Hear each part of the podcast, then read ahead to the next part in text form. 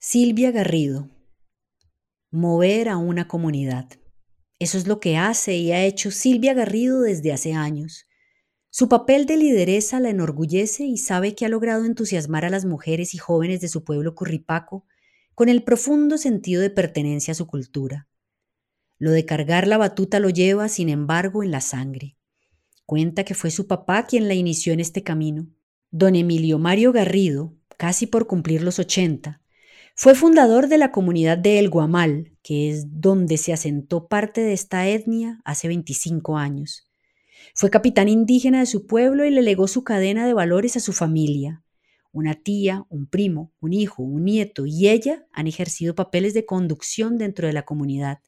A ella le tocó su turno de 2018 a 2022.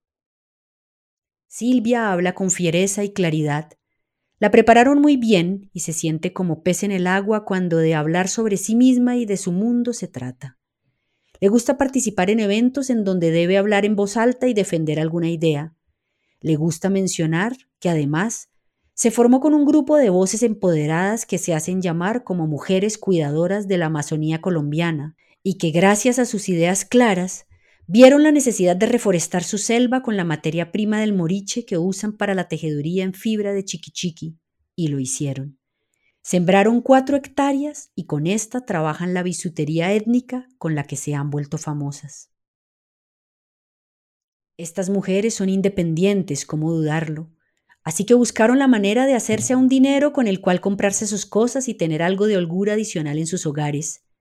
Silvia cuenta que aunque viven rodeadas de piezas tejidas con las cuales producen sus alimentos, el budar, el cebucán, el catumar, el cernidor y el rallador, con los cuales procesar el mañoco y el casabe, estas han sido tradicionalmente elaboradas por hombres.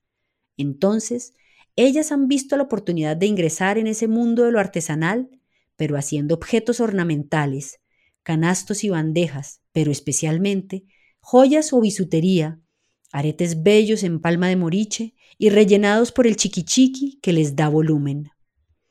Ha sido todo un proceso y muchos cursos de perfeccionamiento, no solo de las técnicas de tejeduría, sino de moda y diseño que les han dado un vuelo impresionante. Su taller se llama Kushiba, como el pájaro tejedor que solo se encuentra en las palmas de Moriche. Sus productos participan en pasarelas y son ovacionados por la elegante belleza que los define. Silvia siente que han hecho un trabajo serio y dedicado y que como una buena cosecha está dando sus frutos. Son mujeres Kushiba. Y si de siembra estamos hablando, ¿cómo no mencionar el gusto de Silvia por la cocina? Se sabe una digna representante de la cocina de su pueblo y dice que hace un ajicero para chuparse los dedos y sacar fuego por la boca, pues se trata de un poderoso caldo de pescado con toneladas de ají, así que alivia todo, todito, todo.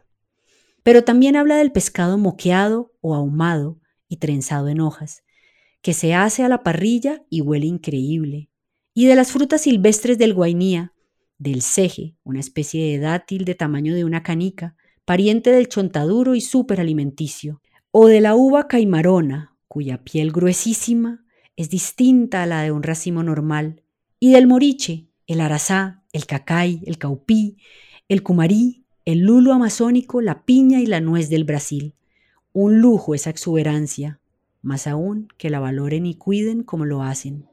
La artesanía, como el cuidado de la casa preservando las tradiciones, es su misión y es su mayor gusto, uno que además está plagado de belleza.